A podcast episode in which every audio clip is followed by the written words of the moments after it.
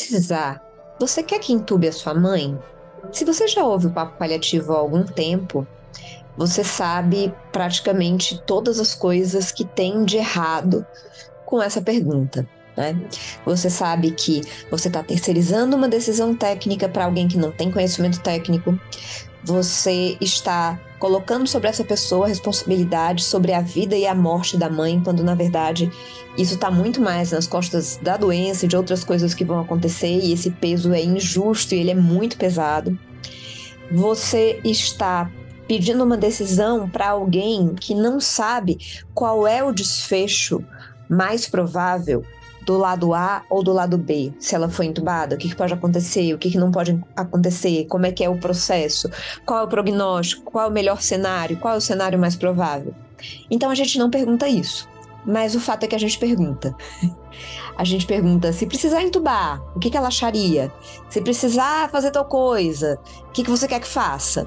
E esse artigo que eu queria discutir hoje, ele fala exatamente porque isso está errado.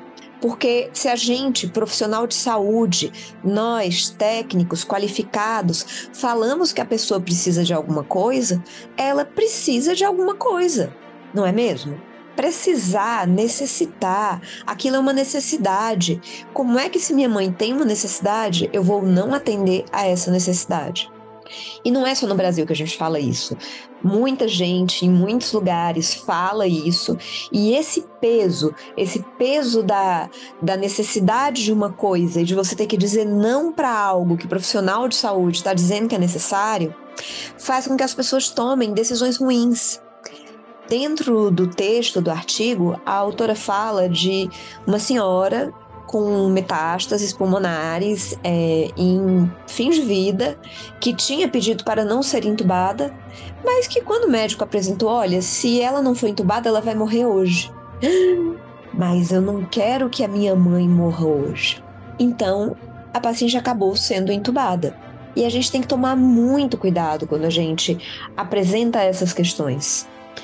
É, primeiro, assim, se tem uma pessoa com câncer que falou que ela não quer ser entubada, a gente tem uma construção para fazer. A gente tem uma construção que, é, que vai pelo caminho seguinte. Olha, é, sabemos que o câncer está progredindo, a paciente sabe, e ela não deseja ter sua vida prolongada à custa de aparelhos. Vamos pensar nas possibilidades? Vamos pensar no que pode acontecer? Eu gostaria que ela continuasse bem como ela está, mas no futuro pode acontecer que ela tenha falta de ar. Como é que a gente vai lidar com isso? A gente tem essa e essa alternativa, a gente pode se utilizar de oxigênio, a gente pode se utilizar, inclusive, de recursos não invasivos para ajudá-la a respirar, e a gente tem medicação para ajudar na falta de ar. Então a gente precisa ter um plano, a gente precisa ter um plano para quando as coisas aconteçam, porque elas vão acontecer, né? E quando você está falando especificamente de um paciente que não tem uma diretiva antecipada de vontade, e o que é uma diretiva antecipada de vontade? Vamos combinar. Diretiva antecipada não é um planejamento de cuidado. A gente se junta e decide o que vai fazer com o paciente que está inconsciente. Isso não é diretiva antecipada de vontade. Diretiva antecipada de vontade é uma vontade expressa pelo paciente para um momento em que ele não tenha condição de se expressar. Então é algo que ele diz: se eu estiver incapaz de falar por mim, nessa circunstância eu desejo isso. Então eu, Sabrina, se eu estiver com uma lesão neurológica grave, é, em que o desfecho mais provável seja estado vegetativo, consciência mínima, um estado de alta dependência, não desejo ter minha vida prolongada por aparelhos. É, isso é uma diretiva antecipada, porque sou eu que estou falando, e porque esse desejo, ele vai, é, essa expressão, ela vai ser utilizada num momento em que eu não vou poder falar por mim, né? Se a pessoa pode falar por si, ela fala por si, né? Minhas escolhas são A, B e C. Mas voltando ao nosso tema, a gente tem que aprender a lidar com essas situações de uma outra forma. Um paciente que está entrando em falência respiratória, ele não precisa ser entubado ele precisa ser cuidado. E existem várias formas de cuidar desse paciente. Esse paciente pode ser cuidado com medicações para controle de sintoma exclusivamente. Esse paciente pode ser cuidado com oxigenoterapia, com antibióticos, com medidas que tendem a reverter e com medidas para falta de ar. Ou este paciente pode receber um suporte invasivo, mas é um suporte, não é uma cura. O respirador não trata metástase. E da forma que a gente fala, ah, ela precisa. Não, ela não precisa. Ela não precisa. Tem uma doença que aquilo não vai parar. Ah, Sabrina, mas se não é para eu falar assim, é para eu falar como? É para você falar da situação e refletir sobre o que isso significa. Então, é, meu querido amigo Daniel Forte, na Anatomia da Comunicação, fala que todo processo de tomada de decisão começa do onde estamos. Então, antes de você saber que está todo mundo saindo do mesmo local, não tem como tomar uma decisão adequada. No caso que ela mostra no artigo, ela fala é uma paciente com câncer avançado, fora de possibilidade terapêutica. Será que a filha sabe disso? Será que a filha sabe que os recursos para a doença se esgotaram? Não para a paciente, mas para modificar a doença se esgotaram? Será que ela sabe que a mãe tem uma doença avançada? Será que ela sabe qual é o prognóstico em termos de expectativa de sobrevida num melhor e num pior cenário? Será que a própria paciente sabe?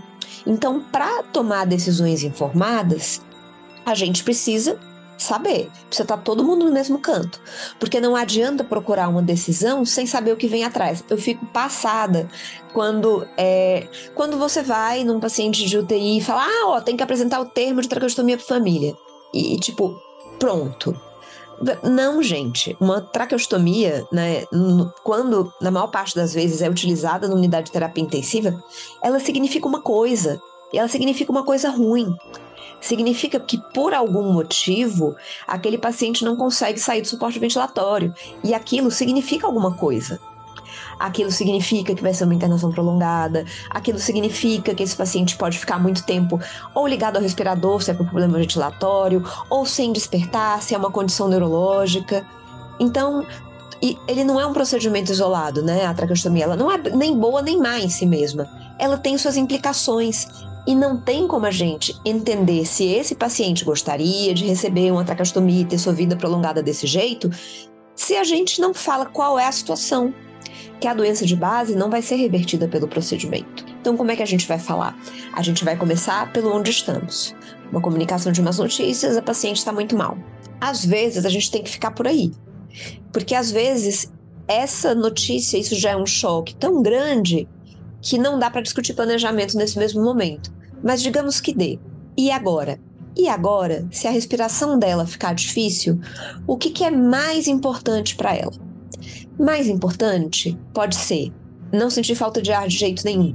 Mais importante pode ser, ah, ela queria muito é, conseguir dar parabéns para a sobrinha que o aniversário é no final da semana. Então, às vezes, algum tipo de suporte que possa ajudá-la a chegar até lá pode fazer algum sentido, sempre cuidando do sofrimento ah, importante para mim é estar é, tá perto das pessoas que eu amo. Então, uma internação em UTI provavelmente não faz sentido, a não ser que seja uma UTI aberta, com presença familiar de 24 horas. Dentro de uma situação, se o mais importante é eu quero viver mais, independentemente de qualquer coisa, aí a gente precisa avaliar.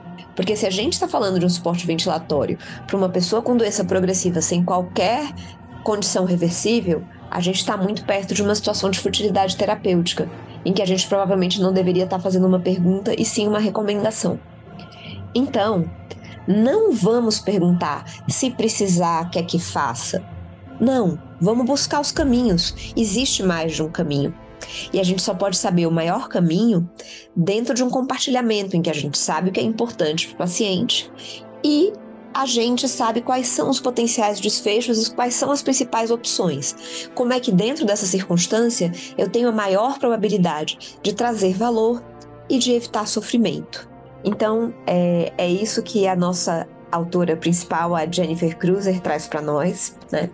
Então, a sugestão dela é: olha, a respiração da sua mãe está piorando.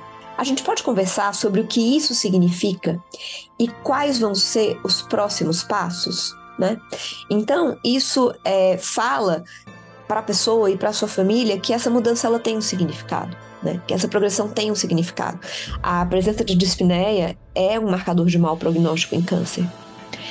Então, é, eu, eu sou a chata da linguagem, já fiz vários e vários episódios que envolvem, sob um ou sob outro aspecto, essa questão da linguagem mas a gente tem que ter muito, muito, muito cuidado.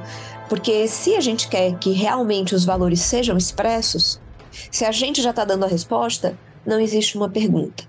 Se a gente já está falando, se ela precisar, ela precisa. Então, se ela precisa, você vai fazer, porque ninguém jamais vai deixar de fazer algo que o paciente precisa. O paciente não precisa.